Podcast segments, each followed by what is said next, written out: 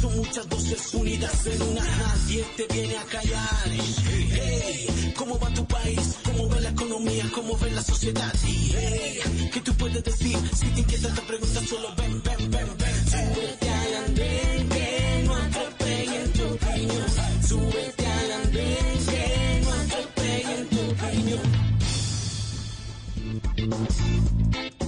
Todos, bienvenidos, feliz noche. Ya estamos subidos en el andén de Blue Radio, como ustedes lo escuchaban, para que no atropellen la opinión. Esta noche de, joven, de voces jóvenes estará dedicada especialmente a dos de ellos, dos jóvenes eh, que son Anderson Arboleda, que tenía 21 años, y Juan Carlos Galvez, que tenía 27 años.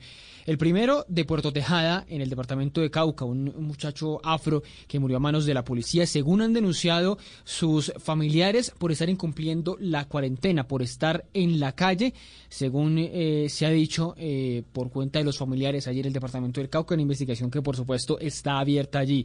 Y el segundo que fue asesinado aquí en Bogotá por un ladrón cuando estaba eh, este joven trabajando en su primer día como domiciliario después de que lo despidieran del hotel en el que trabajaba despido que por supuesto se originó por cuenta de esta eh, crisis de la pandemia del coronavirus. Dice una muy acertada frase que la ley de la naturaleza es que los hijos deben enterrar a sus padres. Cuando esta ley no se cumple y son los padres quienes entierran a sus hijos, pues la vida de ellos nunca vuelve a ser la misma. Los de Juan Carlos y Anderson fueron dos finales trágicos, dos asesinatos y dos historias que tuvieron un final anticipado, un final que no debía pasar por dos tristes realidades de nuestro país, dos realidades de las que justamente vamos a hablar hoy. El racismo, por un lado, ya habíamos hablado justamente hace una semana del abuso policial y el desempleo juvenil.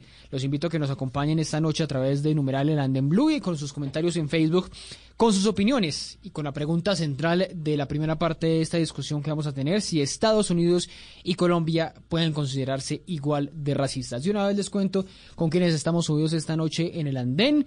Eh, Daniela, Daniela Sierra, eh, buenas noches, ¿qué tal va todo?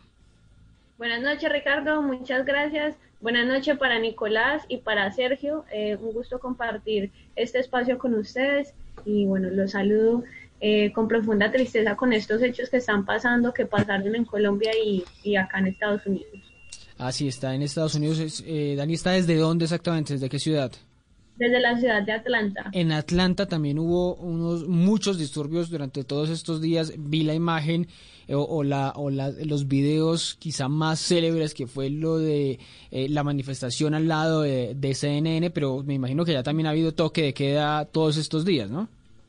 Así es, estamos en toque de queda, hay toque de queda hasta el fin de semana por ahora y, la verdad sí, fueron sorprendentes las imágenes, CNN, un famoso eh, parque de los Juegos Olímpicos que hay acá también y, y la gente con mucho dolor y con mucha rabia. Además que esto es el ambiente eh, para también las elecciones presidenciales que se aproximan. Ah, bueno, ya le iba a hablar justamente de eso porque eh, quiero preguntarle cómo está la situación allá, cómo está la situación política y cómo influye, por supuesto, esto en las elecciones de noviembre. Pero ya, ya voy para que hablemos de todo esto. Sigo saludándolos a cada uno. Nicolás, Nicolás Goyeneche, buenas noches. ¿Qué tal va todo? Muy bien, Ricardo. ¿Dónde anda? Desde la ciudad de Bucaramanga. Desde Bucaramanga, si usted sigue desde allá. Y también como Daniela, muy preocupado por lo que está pasando en Colombia y, en el mundo. Eh, lo que ocurrió en Puerto Tejada es no solo lamentable, sino repudiable. Sin embargo, pues ya lo, iremos hablando. Insistiré en que, en que el reproche tiene que ser individual y no hacia las instituciones. Que lo peor que podemos hacer en este momento es restarle a las instituciones el honor y, que merece. Y lamentablemente se lo restan también quienes cometen actos violentos. Bueno, y sigo saludando a Sergio, eh, Sergio Mosquera, que está, eh, Sergio sí está aquí en Bogotá, ¿no? Sergio, buenas noches, ¿qué tal va todo? Buenas noches, Ricardo, gracias por la invitación. Buenas noches, Daniela y Nicolás, que me acompañan en la mesa, y buenas noches a todos los que nos escuchan en este momento. Eh, igual que Daniela y Nicolás, muy triste por lo que ocurrió tanto en Estados Unidos como con lo que ocurrió aquí en Colombia, y muy crítico respecto a la situación en ambos países, porque cada uno tiene racismo diferentes y muy únicas de su sociedad. Bueno, sí, ya vamos a hablar justamente eso, que la pregunta que queremos hacerles es esa justamente, si, si ese racismo tan marcado en Estados Unidos es igual en Colombia, es comparable, cómo se puede comparar. Pues les estábamos contando todo esto se origina, para, para hablar del primer tema, porque el segundo también es realmente dramático lo que está ocurriendo con el desempleo en los jóvenes. Algunas ciudades están llegando a más del 30% en desempleo juvenil, el promedio, bueno, el, el, la cifra nacional es 22.8%, pero el promedio eh, en algunas ciudades realmente es dramático. Pero les digo que todo esto se origina en Estados Unidos por la muerte que todos seguramente han conocido de George Floyd en, el, estado eh, de Minnesota, en Estados Unidos, donde eh, todo apunta a que ese asesinato es eh, justamente una tiene una motivación por supuesto eh, racial. Estados Unidos está por cumplir dos semanas de protesta sin interrupción. Las manifestaciones quizá más grandes que se han visto en Estados Unidos por lo menos en lo que tiene que ver con protestas antirracistas desde la muerte de Martin Luther King desde el asesinato de Luther King allá en el 68 en 1968 para unos esta esta manifestación está justificada por los mensajes y actitudes discriminatorias que ha tenido el gobierno, específicamente el presidente Donald Trump con nombre propio, pero para otras se cruzan con eh, las elecciones presidenciales de las que justamente ya estaba hablando Dani eh, y que significan o se vuelven una estrategia para ir en contra de su reelección. Pues de eso vamos a hablar, de lo que pasa allá, de lo que también ocurre acá en Colombia, de esas eh, manifestaciones que quizá muchos, algunos eh, eh, hemos tenido, han tenido eh, contra la comunidad afro, que dirá uno, no, esto no es racista, pero resulta que sí puede ser racista. Pues vamos a hablar de eso, a ver cómo, cómo se comporta Colombia en ese sentido. Pero les decía, empiezo con, con Daniela porque quiero conocer cómo está viviendo ella tan, tan de cerca, está en Atlanta y también ve la noticia justamente en todo el país, en todo Estados Unidos. ¿Cómo es vivir en un Estados Unidos eh, no solo bajo la crisis del coronavirus? La, la, la vez pasada que, que, nos acompañaba Dani era hablando de la crisis del coronavirus en Estados Unidos y cómo es vivir ahora en Estados Unidos una crisis de esta, una protesta que parece de países como los nuestros, los de Latinoamérica, Dani. Bueno, Ricardo, la verdad es preocupante todo lo que está pasando y te digo una cosa, la crisis que está pasando en este momento con el asesinato de George Floyd para mí ha sido mucho más fuerte y ha asustado más a la gente que el mismo coronavirus. Te lo digo porque, por ejemplo, acá en Atlanta, tú sabes, Atlanta y Georgia, Atlanta es una ciudad, bueno, donde está, eh, donde nació Martin Luther King y desde donde se han originado y se originaron históricamente para la eliminación del racismo, para la promoción de los derechos humanos. Eh, entonces, ha sido muy fuerte aquí justamente y la gente tiene miedo. Siento que tiene miedo porque se han generado toques de queda. Eh, las personas no salen, eh, pues no podemos salir más allá de las nueve de la noche de casa, estar caminando en la calle, pero igual las personas están en su casa el fin de semana, que ahora eh, que se aproxima, mm, también hay toque de queda mucho más temprano y los disturbios han sido muy fuertes. Las imágenes, como vieron, eh, incendiaron dos patrullas de policía, CNN completamente rayado. Eh, además, porque aquí en Georgia también hace unos días, eh, en mayo, a principios de mayo, asesinaron a un padre de familia que estaba trotando por un conjunto residencial y lo asesinaron a tiros sin ninguna justificación.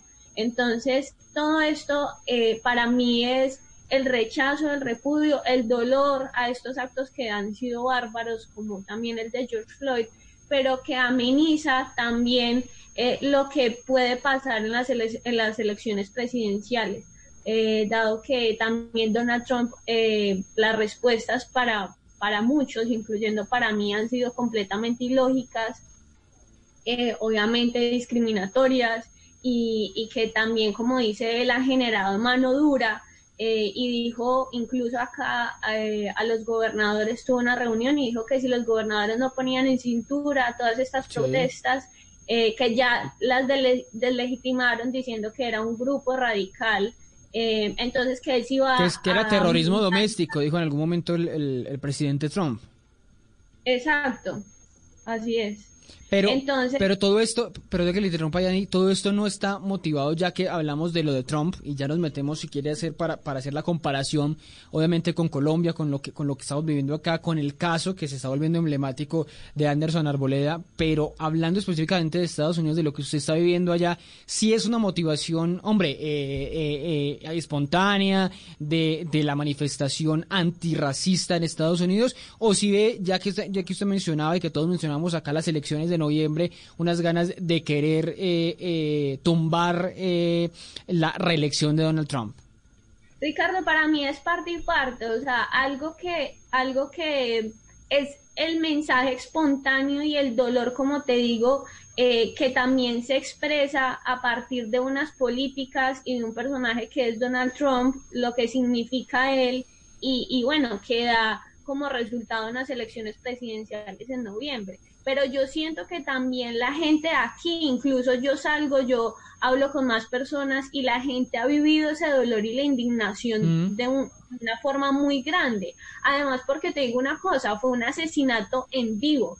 Eh, acá normalmente las personas, eh, bueno, cuando ocurren todas estas masacres que son impresionantes, es porque una persona llega con un arma, eh, dispara, mata y asesina una cantidad de personas que es horrible. Y aquí en el caso de George Floyd, un asesinato en vivo que fue grabado que no lo dejaba respirar. Entonces es un símbolo y es un simbolismo que se genera y que para mí sí ha habido también mucho, mucha espontaneidad, que no solo eh, lo, lo pudimos ver en imágenes en diferentes estados, que no solo han protestado eh, personas, digamos, eh, afro, eh, americanas, sino que también se han unido latinos, que se han unido eh, personas de todas las religiones, de diversidad sexual.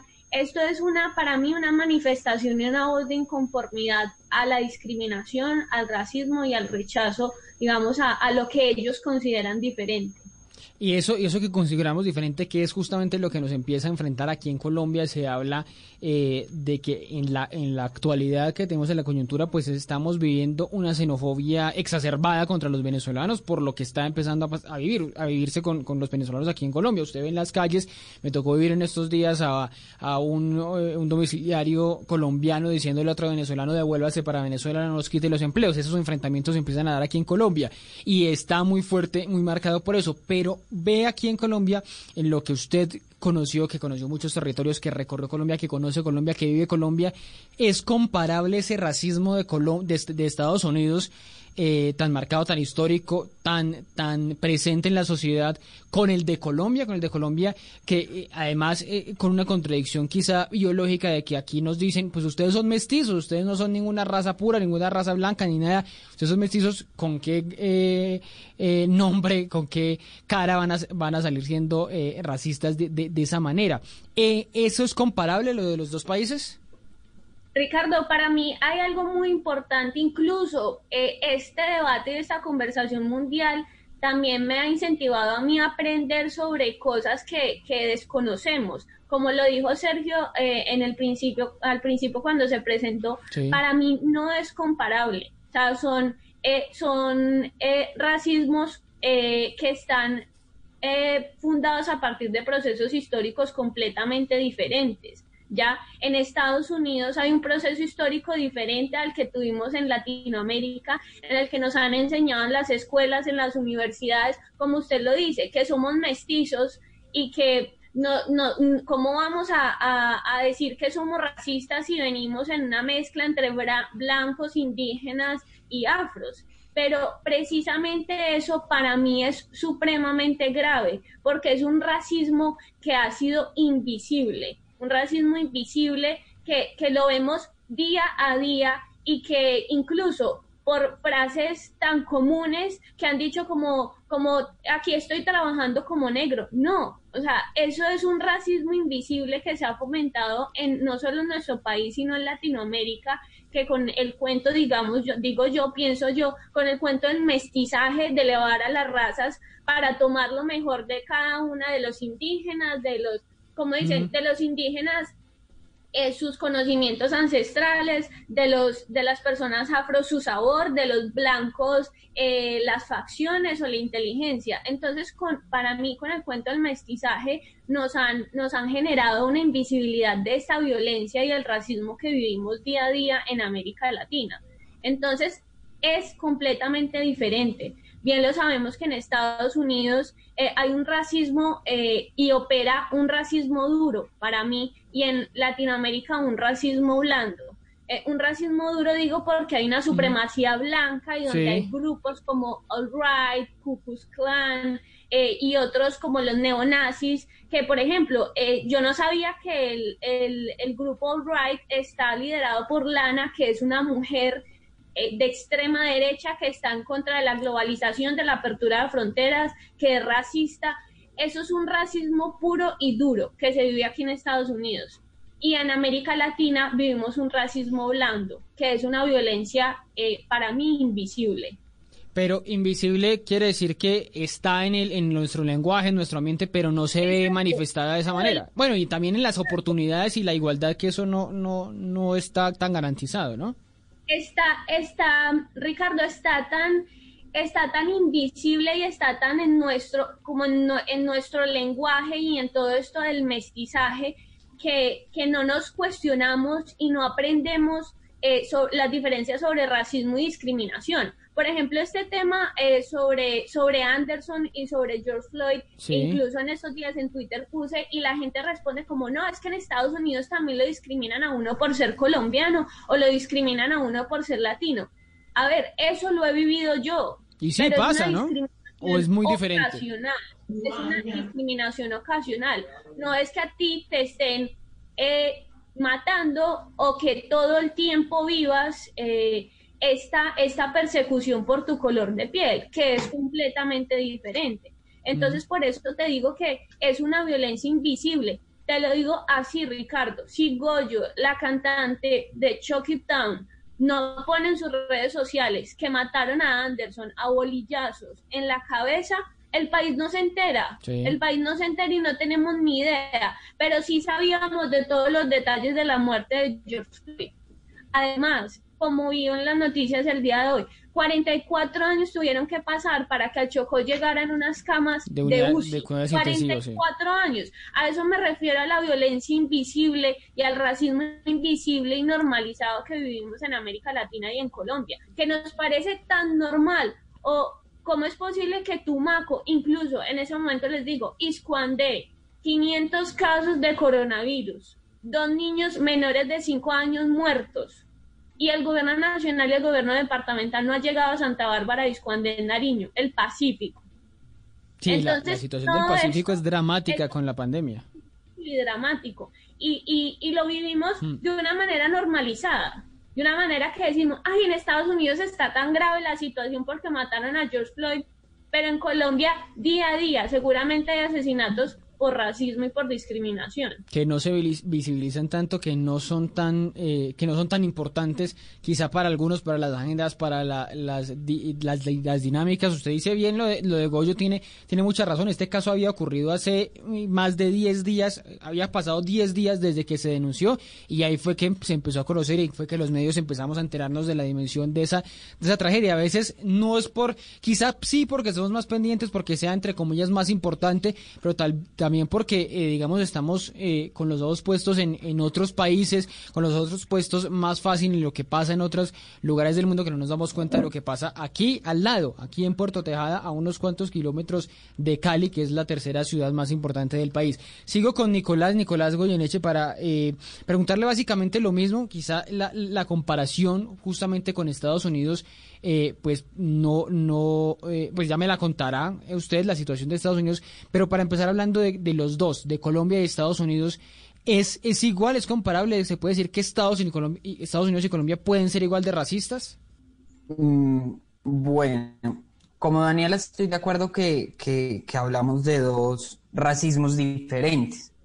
Yo llamaría al racismo en Estados Unidos un, un macro racismo y acá tenemos esas situaciones de microracismo, de que así nos hayan enseñado el, el relato del mestizaje y el relato de que somos herederos de tres tradiciones diferentes, pues sigue, seguimos teniendo como sociedad conductas efectivamente racistas.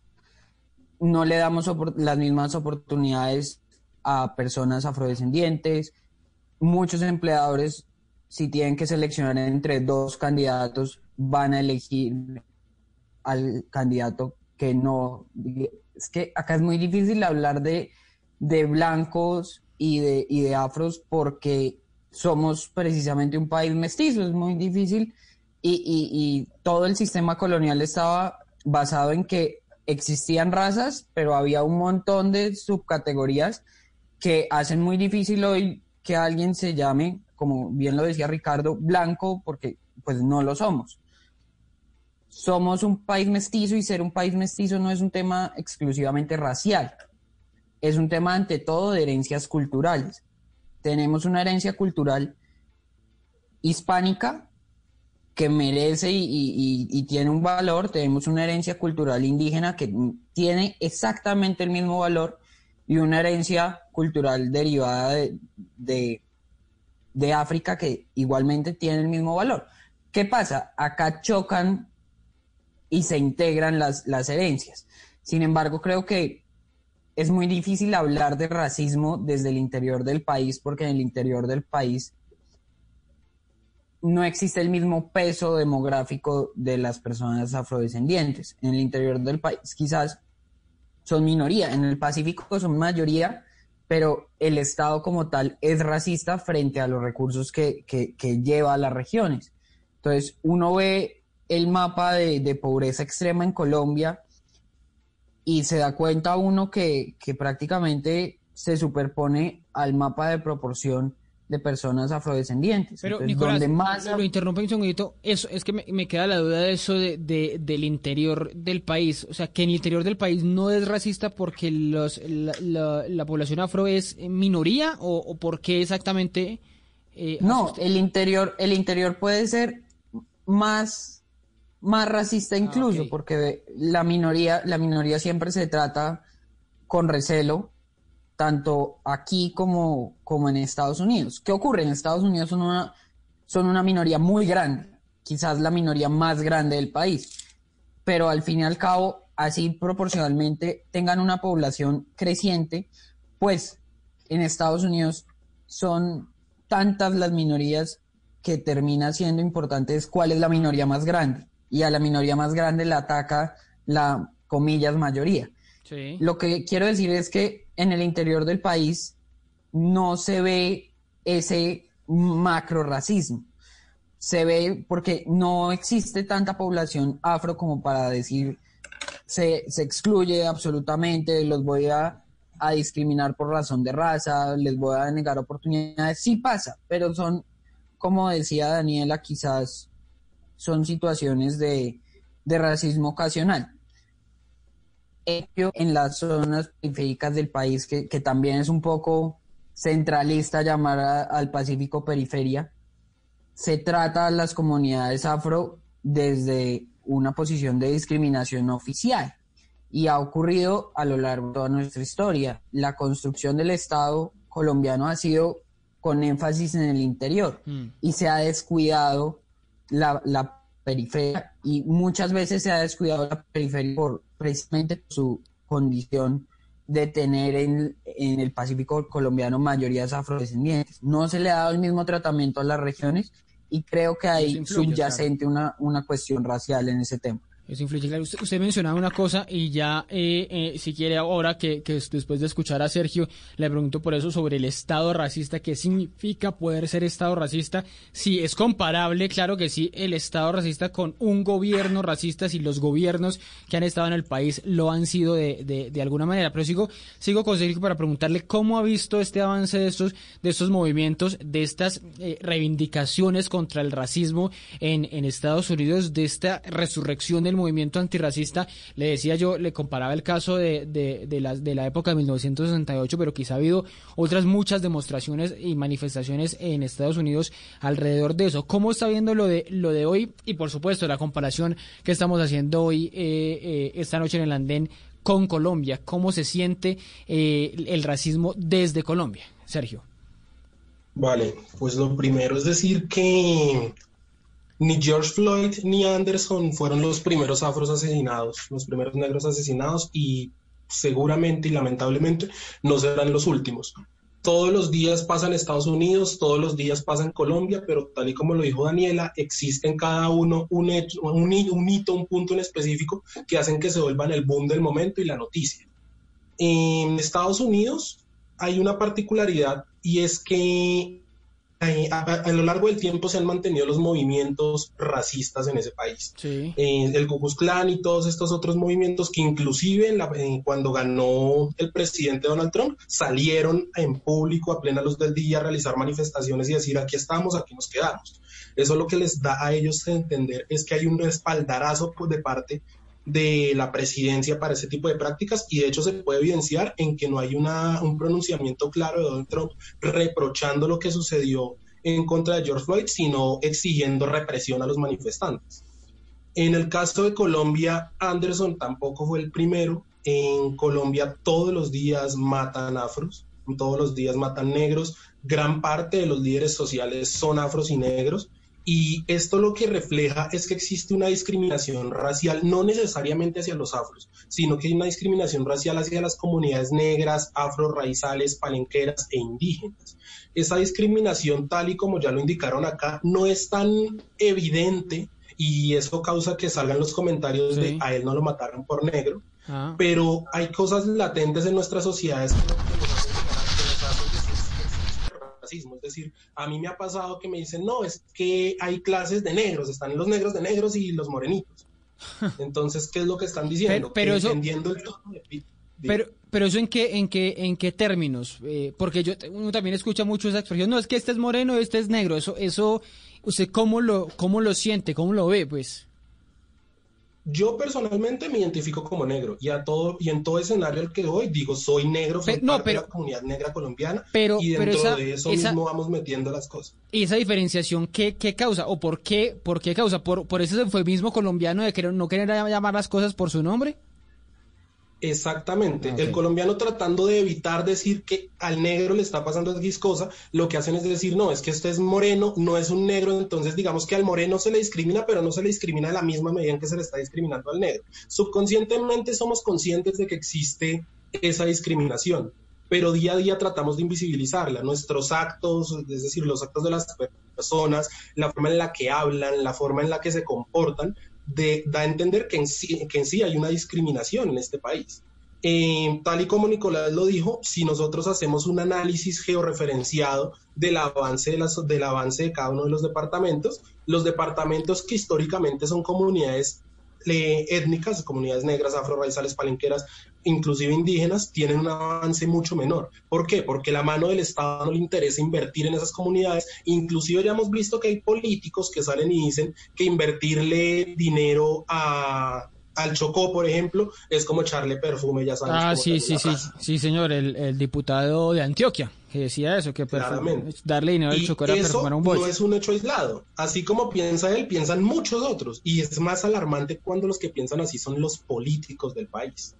Dentro de eso también tenemos que darnos cuenta de que exactamente en Colombia hay dos cosas que invisibilizan aún más el problema racial que existe, y es la multiculturalidad y el mestizaje. Por un lado, la multiculturalidad es que todos se sientan en una misma en un mismo plano decir, tanto negros como mestizos o, blanco mestizos, como algunos se hacen llamar inclusive, eh, se sientan que parten del mismo punto. Y eso invisibiliza que la cancha no está nivelada para todas las culturas y todas las etnias de este país. Y por otro lado, el mestizaje, que todos sabemos que viene desde la colonia y que eso viene de la pirámide social, en la que dependiendo el tono de piel o la mezcla entre, o la mezcla entre razas de la que provenga una persona le da una posición dentro de la sociedad. De por sí es un hecho que la movilidad social en Colombia es realmente difícil. Ahora súmenle a eso cuando se le coloca el ingrediente de pertenecer a una de estas comunidades. Súmenle, por ejemplo, hace poco estábamos en una conferencia en la que se dijo no todas las mujeres están en una, misma condición.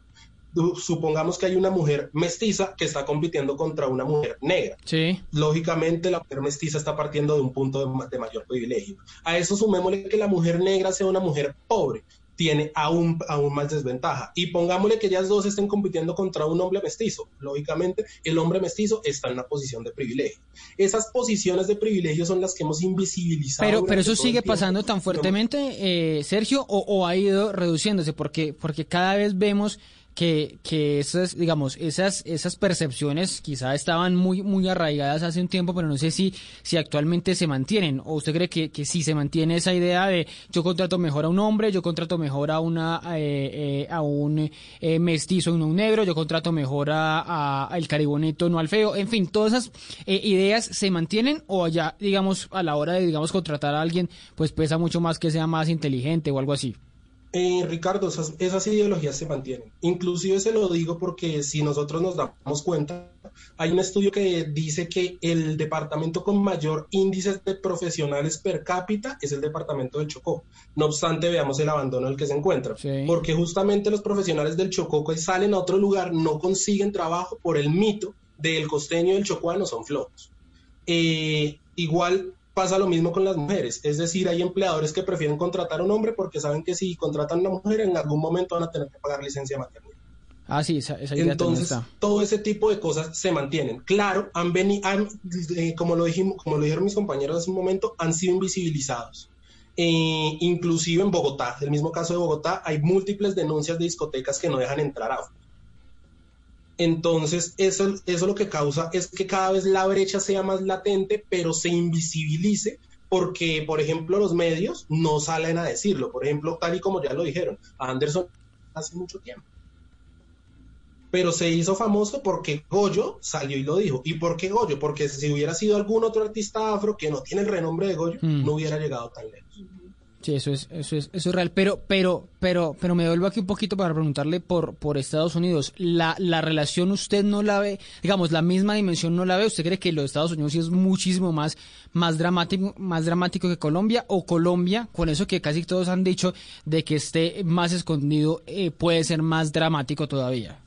entre Estados Unidos y Colombia no hay una comparación tan fácil de hacer y de hecho sería un poco irresponsable hacerla a fin de cuentas, porque en Estados Unidos estamos con un racismo como lo decía Daniela, que se puede denominar un racismo duro o más rígido que el resto, en el que existen movimientos organizados en contra de la diversidad de razas, en el que quieren América para los americanos, pero que, pero que claramente para ellos esa América es, simple, es únicamente para americanos blancos y ricos. No se permite una clase media ni diversidad tanto de origen como de etnia. Mientras que en Colombia estamos en un país en donde no existe desde la colonia un movimiento racista tan claro y tan fuerte como en otros países, pero que aún así la dinámica permitió que ciertas costumbres y que ciertos comportamientos se mantuvieran a lo largo de la historia. Cada vez más subconsciente, pero que sigue estando ahí latente. Sí, pero que le, quería preguntar, bueno, a todos, eh, para, para ir un poco aquí la, la, la, discusión sobre, sobre dos cosas. Uno, sobre un trino de, de Ilia Calderón, la presentadora negra colombiana de Univisión, que estuvo eh, pues eh, también reportando esta noticia sobre eh, Anderson Arboleda y la comparación justamente con Estados Unidos. Pero antes de esa les quiero leer una parte de la columna de Ricardo Silva hoy en El Tiempo que habla justamente de este tema. Y, sobre todo yéndome, yéndome un poco a lo que decía Nicolás sobre, sobre el Estado racista. Dice eh, Silva, ¿cómo no iba a permitirse el agente blanco la rodilla en el cuello al desempleado negro Floyd durante 8 minutos y 46 segundos? Permitirse esa violencia impúdica e imperturbable frente a todos en un país gobernado por un pirómano poseído por él mismo, por la maldad de su estupidez. ¿Cómo no iba a permitirse aquel patrullero matar a golpes a Arboleda en un país regido por negacionistas, por persecutores, por defensores de la democracia hasta que les llega su turno por sórdidos disfrazados de duques lo puso con mayúsculas haciendo referencia al presidente, que han aprovechado la cuarentena para tratar de devolvernos a la peor Colombia de Colombia. ¿Hay algo en Trump y en el presidente Duque que motive a, actos como estos o es, o es irracional llegar a decir que, que se puede comparar una, una cosa con, con la otra? Es decir, que las, los mensajes, las actitudes, las eh, políticas públicas pueden influir de alguna manera en la, en la forma en que se alimenta el, racismo. Y se lo pregunto, Nicolás, por ese lado, cuando usted habla de Estado racista, ¿puede ser por esta vía que desde el Estado mismo se termine promoviendo el racismo de, alguna manera?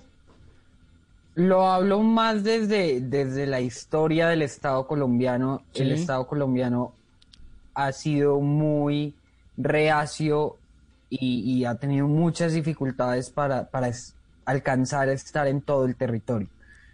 Y parto de la comparación, primero la comparación entre Trump y Duque me parece un poco salida de, los cabellos, porque, no sé, siento que pintan al presidente Duque mucho más radical y de derecha de lo que realmente él mismo quiere y puede llegar a ser. Sí, sí, sí. No, no los veo como figuras políticas comparables. Y sí creo que, que debemos hacer énfasis en que el racismo en Colombia y el racismo en Estados Unidos no son comparables porque nacen de, de, circunstancias y de contextos históricos muy diferentes. Yo siento que en Colombia resolvimos que éramos un país racialmente diverso hace muchísimo tiempo. Estados pero, pero, pero, lo resolvimos, qué pena el interrumpo Nicolás, lo resolvimos, lo tenemos claro en, en el imaginario, en nuestra historia, pero lo estamos aplicando realmente porque esa es la diversidad se nos queda, no se nos queda en el papel. Sí, pero al menos tenemos la conciencia de, de, que tenemos un pasado común y que el pasado en Colombia no le pertenece a una sola raza o a otra. En cambio, Estados Unidos creo que construye su, su mito nacional alrededor de, de, un asunto racial. Exacto, y, y, son sus padres fundadores, pero sus padres fundadores eran esclavistas, entonces tienen un problema de, identidad nacional no resuelto y, y, es un problema de alcance constitucional. Para ellos, la, digamos, la constitución no escrita en Estados Unidos es esencialmente racista, porque la constitución nació de un pacto excluyente. Y, no estoy diciendo que acá hayan estado incluidos los afro en la construcción de, nuestra historia y de nuestra historia constitucional, sino que acá el proceso fue precisamente contra un estamento colonial piramidal. En Estados Unidos se mantuvo el estamento a nivel social y simplemente se hicieron cambios políticos. Acá siempre existe la voluntad al menos histórica y política, de acabar la sociedad estamentaria y, los estamentos y, los privilegios. Y, se, y se derrumbó un poco, pero siento que, es mucho más arraigado en, el pensamiento individual. Sin embargo, y, no me quiero ir de este tema sin decirlo, sí. sobre todo no al, no a las etnias como, como individuos, no, no a la persona negra, sino a las comunidades. Entonces uno ve, por ejemplo, en Cartagena la presión que ejerce el crecimiento hotelero sobre el norte de Cartagena y ve las comunidades tratando de mantenerse siendo barrios cuando los hoteles están comprando y comprando y, y, que no son dueñas ni de su propia playa porque el hotel se apropia de la playa y lo mismo ocurre con, la expansión, con la expansión del puerto de Buenaventura. Siento que, que, que vivimos en una nación racista en el sentido de que no entendemos que, que quizás no le hayamos eso mismo a una comunidad que no fuera una comunidad pero, Pero hay una cosa que, se explica y que, se vuelve una, una cadena. Los estados son, eh, son administrados por gobiernos. Ha habido gobiernos aquí, eh, eh, no solo este, el anterior, el transanterior, en fin, y, y esos estados, esos gobiernos definen si somos un estado racista o no. Pero también lo que se dice muchas veces, los gobiernos son la representación de la sociedad. Aquí la representación afro es mínima en lo que usted tiene que ver con, con el, con el alto gobierno. O sea, la ley de cuotas estoy diciendo que existe una ley de cuotas para los afro, pero la ley de cuotas que existen las mujeres, uno no ve una representación eh, mínima de, las negritudes. Entonces, no, no, no tenemos, no hemos tenido también unos altos gobiernos, unos dirigentes eh, también altamente, eh, profundamente racistas, Nicolás. Y pues también le pregunto a, Dani y a, y a Sergio, Nicolás. Claro, y, pero también hay que anotar que sobre con el presidencialismo es difícil porque el presidente es uno solo y es la, y el y es el voto mayoritario.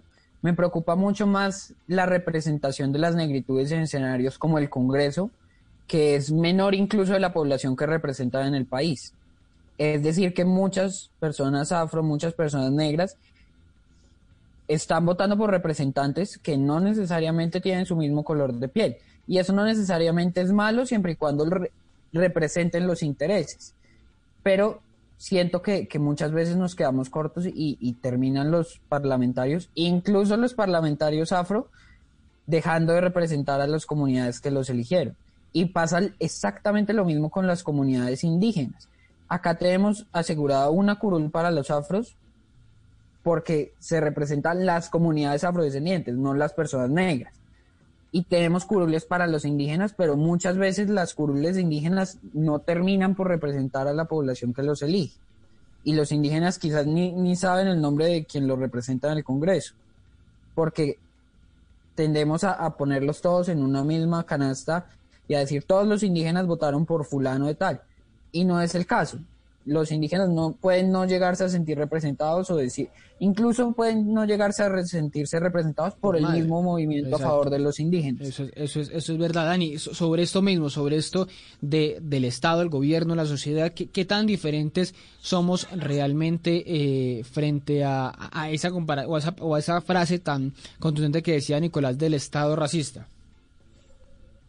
Pues Ricardo, para mí sí lo, sí lo hay si hay un Estado racista y, todo parte en lo que dije desde el inicio y es que, eh, y lo dijo Nicolás y también lo dijo Sergio, es tan difuso y tan complicado con el término de, mestizaje y de multiculturalidad que incluso los mismos nacionalismos latinoamericanos se han fundado a partir de esto.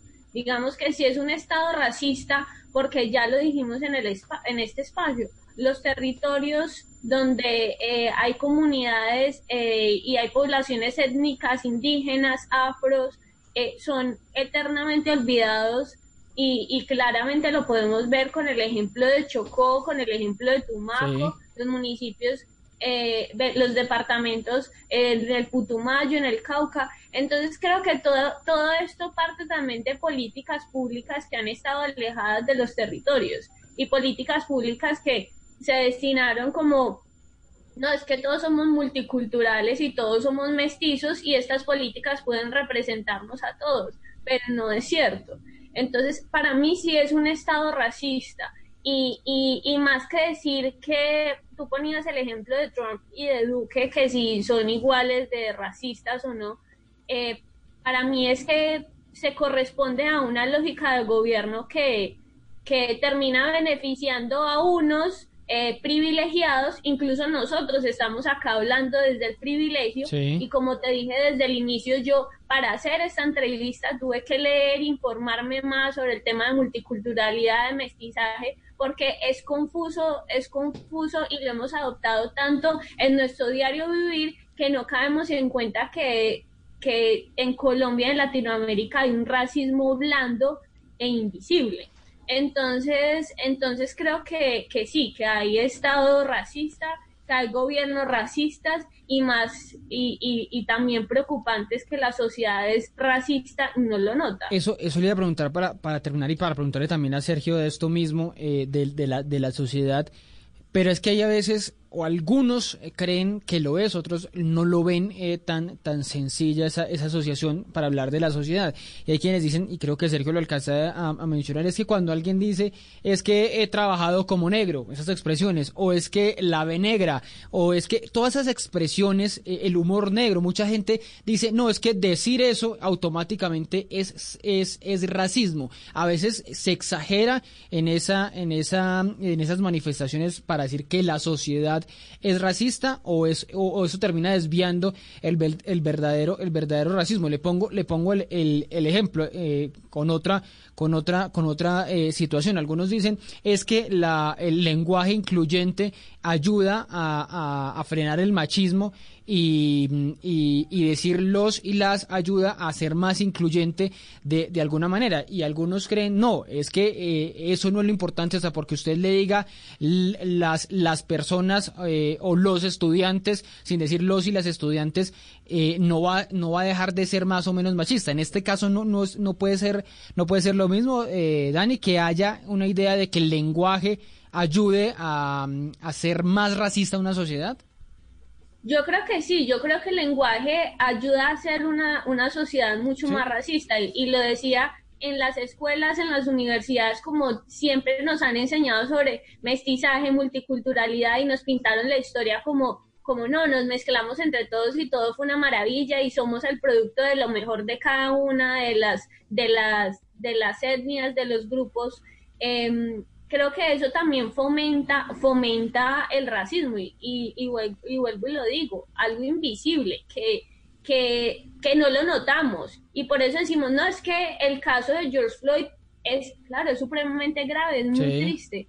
Pero, pero Sergio lo dijo, en Colombia se asesinan líderes sociales afros eh, día de por medio. Eh, se, se, se, matan además no solo eh, jóvenes por su color de piel. Es que lo que yo digo es muy difícil, es muy diferente la discriminación ocasional al racismo por, por tu color de piel eh, y bueno, es, es algo que, que, adoptamos y no nos damos cuenta.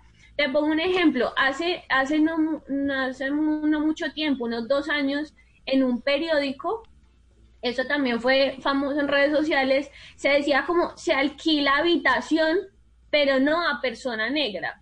Sí, sí, sí.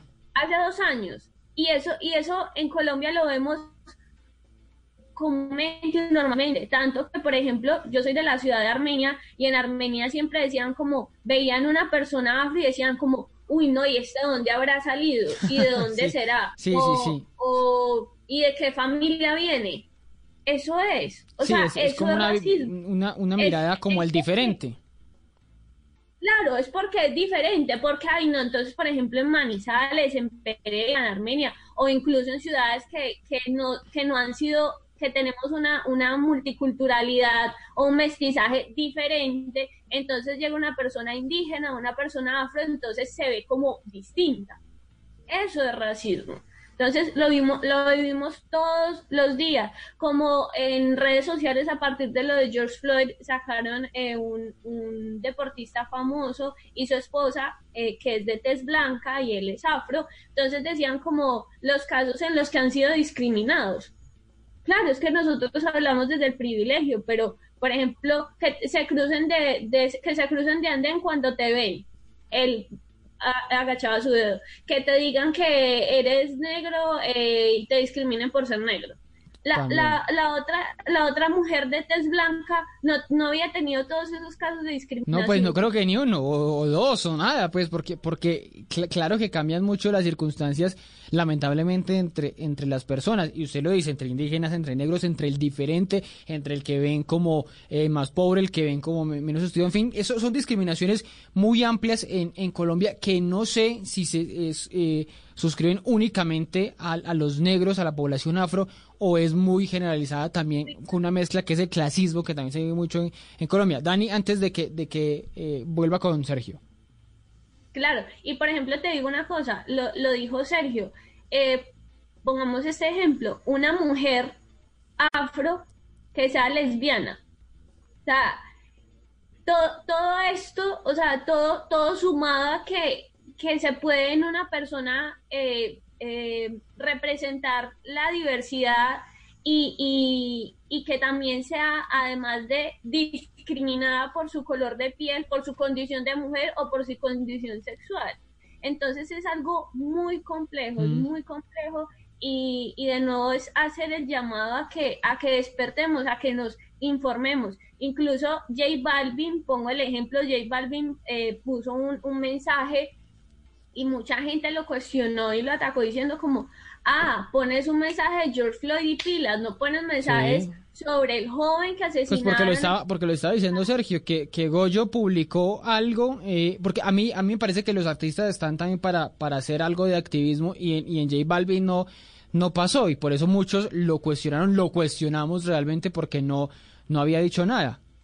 Exacto, entonces, ¿y qué pasa? Entonces, cuando hablan, se habla desde el privilegio, entonces como desde mi posición de privilegio opino esto. Hmm. Entonces, antes de, de hablar de todos estos temas, debemos informarnos, debemos aprender un poco más para no hablar desde la ignorancia y desde el privilegio de decir, ah, soy eh, mestizo, soy blanco y, y, y, el racismo no es igual.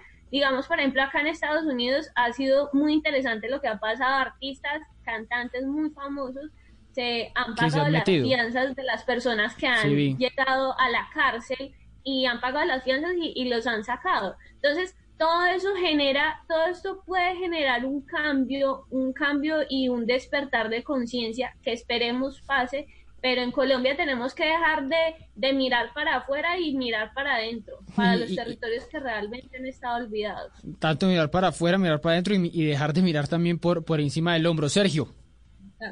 Vale, de respecto a lo que dicen, yo sí considero que en Colombia existe un Estado racista. Un Estado racista por la discriminación georreferencial en la que los territorios terminan siendo hmm. completamente desatendidos e invisibilizadas sus necesidades un Estado racista porque, por ejemplo, muy pocas personas saben que Colombia ya tuvo un presidente negro porque la historia se encargó de blanquearlo, José Nieto. Uy, sí, esa es, impresionante. Esa del cuadro es y A lo largo de la historia se encargaron de blanquear, de blanquear a la persona hasta el punto de invisibilizarlo, de ni siquiera fue un presidente, toda la cosa. Entonces, ese tipo de cosas hacen que sea más difícil. Hablando del mismo Ejecutivo, cuando vemos la representatividad que hay dentro de los ministerios, digamos que a partir del, ministerio del presidente Álvaro Uribe, que fue el primero que otorgó uno, que otorgó el Ministerio de Cultura, han venido presentándose un, un, ministro afro en cada uno de estos espacios. ¿Eso qué quiere decir? Que a comparación del resto de la población ven que los afros no tienen la capacidad, cuando en realidad en Colombia hay varios afros altamente capacitados. Eh, Asimismo, nos, vemos, nos damos cuenta que en muchos de los nombramientos que hacen los presidentes, y ahí sí lo siento, pero tengo que decirlo, que lo han hecho, que lo han hecho todos, se invisibilizan a los afros al momento de tomar decisiones, hasta el punto de que el consejero para el Pacífico del presidente Álvaro Uribe era un blanco mestizo. también pasa en lo legislativo y es un poco más delicado ese tema porque ahí tenemos que entrar a hablar de la en las comunidades. Sí, como comunidades podemos centrarnos a votar y elegir a nuestros representantes, pero tenemos que también darnos cuenta de que al tener siempre ciertas necesidades estas comunidades, se permite que llegue la politiquería. Es decir, cuando un candidato afro se va a presentar, no es un candidato afro que tenga el músculo financiero o el aparato político para lograr llegar a comprar los votos a ciertas comunidades. No, pero además, además súmele, a eso, súmele a eso, serio que me interrumpo, la politiquería que hay, porque hubo, hubo dos, dos personas que no eran afro, me acuerdo de una señora María Mercedes, María el Socorro justamente, que se tomó la, la, curul, la curul afro, o sea, es que aquí pasan unas cosas que son realmente increíbles de, de aprovechamiento de las curules, de discriminación por todo lado y de vendernos el cuento de que supuestamente eran afro. Claramente. Eso lo meten desde todo lo que tiene que ver con el autorreconocimiento, pero terminan siendo personas que simplemente están aprovechándose de las necesidades de las comunidades. y también hay, un, hay una discriminación desde el mismo escenario político generalizado. Es decir, yo no sé si ustedes se han, se han, dado cuenta de que se sube el candidato a la alcaldía, el candidato a la gobernación, el candidato a la presidencia y pasa de manera general en todo el país. Eh, que se suben y dicen, vamos a trabajar por las mujeres, no, tienen, eh, no tienen la facilidad de poner a una mujer a, decir esos datos. Vamos a trabajar por los afros, por los indígenas, pero lo están diciendo desde su posición. No, eh, y a lo largo de su periodo no son capaces de nombrar a ninguna persona que en realidad se haga cargo de ese tipo de cosas. Entonces ahí es donde básicamente nos invisibilizan al nivel tal de decir, yo quiero hacer esto por ellos, pero no tengo a nadie que lo haga porque ellos no son capaces de venir a hacerlo. Sergio, le iba, le iba, a preguntar una cosa en lo, en lo particular y en lo personal. ¿Usted particularmente ha sentido discriminación eh, contra usted personalmente en algún escenario, en algún escenario. Usted lo mencionaba ahorita que ha ocurrido mucho, lamentablemente, en, en, en Bogotá, que se ha anunciado cada tanto en los medios lo de las discotecas, por ejemplo. Pero no sé, en el trabajo, en el estudio, algo que usted diga, esto marca y esto es una demostración de que eso sí, sí pasa muy, muy a menudo. Sí, nos duele decirlo, pero sí se ha sentido en diferentes ocasiones, desde las cosas más cotidianas hasta las cosas más representativas. Por ejemplo, yo tuve la oportunidad de asistir a varias de las mesas de diálogo que realizó el presidente el año pasado en, el marco del paro y fue evidente, o sea, yo asistí a tres mesas y en dos de esas mesas yo era el único afro que estaba sentado en todo eso, en más de 100 personas, entre más de 100 personas. Y en una lo que hicieron fue traer a jóvenes del Pacífico, trajeron alrededor de 20 jóvenes, pero se notó que era simplemente para decir acá hay diversidad, porque apenas terminó la reunión, salieron los, los organizadores a decir, los jóvenes que vinieron del Pacífico, por favor, se listan para una foto con el presidente y con la vicepresidenta. Eh, pasa desde lo más cotidiano, desde el hecho de que, por ejemplo, cuando me pasó una vez que me monté en un Transmilenio, yo que casi no utilizo eso, el día que me monté, eh, todas las sillas estaban ocupadas, eh, en un momento se, desocupó, se, desocuparon dos, yo me senté y quedó la del lado vacía. Literalmente se subió una, se subieron dos, tres señoras y ninguna de ellas fue capaz de sentarse en esa. Hasta que se subió una chica joven, les dijo ninguna se va a sentar y ella sí se sentó. Ah, les preguntó a las otras que si se iban a sentar y ella y ellas, las señoras dijeron no. Claramente. O sea, entonces desde las cosas más cotidianas uno se va dando cuenta hasta los escenarios en los que puede ser bueno o malo. Por ejemplo, me pasó en un momento con el presidente de Santos en el, momento en que estaba pasando todo el proceso de paz. Sí. Él citó a los jóvenes que estábamos en marchas y toda la cosa. Yo asistí y era el único, como en muchos otros espacios, y la gente estaba preguntando y a nadie le daban la palabra. Apenas yo alcé la mano, literalmente el mismo presidente fue a darme el micrófono con tal de que la cámara lo captara haciendo ese gesto. Claro, por, ese tipo de por lo representativo para, para él, ¿no? Por la imagen, pues. Claramente. Entonces son ese tipo de cosas las que están constantemente. Y ya, por ejemplo, si lo decimos desde lo educativo, de cada 10 jóvenes negros, dos son los que acceden a la educación superior y se estima que al menos uno es el que alcanza a llegar al grado. Sí. Bueno, me voy, me voy despidiendo. Me voy, dígame, dígame, Sergio, para, para terminar. Digamos, último, simplemente sumémosle la cantidad de jóvenes afros que terminan ingresando a universidades de alta calidad, las universidades de élite, como se les denomina. Por ejemplo, yo ahí destaco lo que hace la Universidad Externado con el programa de becas a jóvenes afro y a jóvenes indígenas, y la Universidad de los Andes con el programa Todos Somos Pacífico, donde se le brinda la oportunidad de estudio a varios Pero mire esto que se ha dicho muchas veces, y no solo eso, que, que haya eh, eh, afro aquí en Bogotá o en Cali o en Medellín en grandes universidades, sino que en, esas universidades, en las regiones, en, por ejemplo en el Pacífico, pues haya buenas universidades para que se puedan educar, que eso tampoco, ni una ni la otra, mejor dicho, eh, ocurre realmente. Me, me voy un momentico, una pausa pequeña para regresar a preguntarles a cada uno de ustedes una pregunta, una respuesta para que me den sobre qué hacer, cómo enfrentar este desempleo juvenil que está desbordado por cuenta de la pandemia. Ya regreso para que me respondan solo una preguntita sobre eso y nos despedimos. Este sábado en, Blue Jeans, ¿qué perturba al cerebro en situación de incertidumbre y qué lo alivia? En Orgullo País pasó de organizar grandes fiestas presenciales a diseñar kits para celebraciones de máximo 5 en casa. En el test, ¿es usted una persona intensa y no se ha dado cuenta? En Covideas, el cantante de serenatas virtuales. Bienvenidos a toda la música y el entretenimiento en, en Blue Jeans de Blue Radio. En Blue Jeans, este sábado de 7 a 10 de la mañana por Blue Radio y bluradio.com. La nueva alternativa.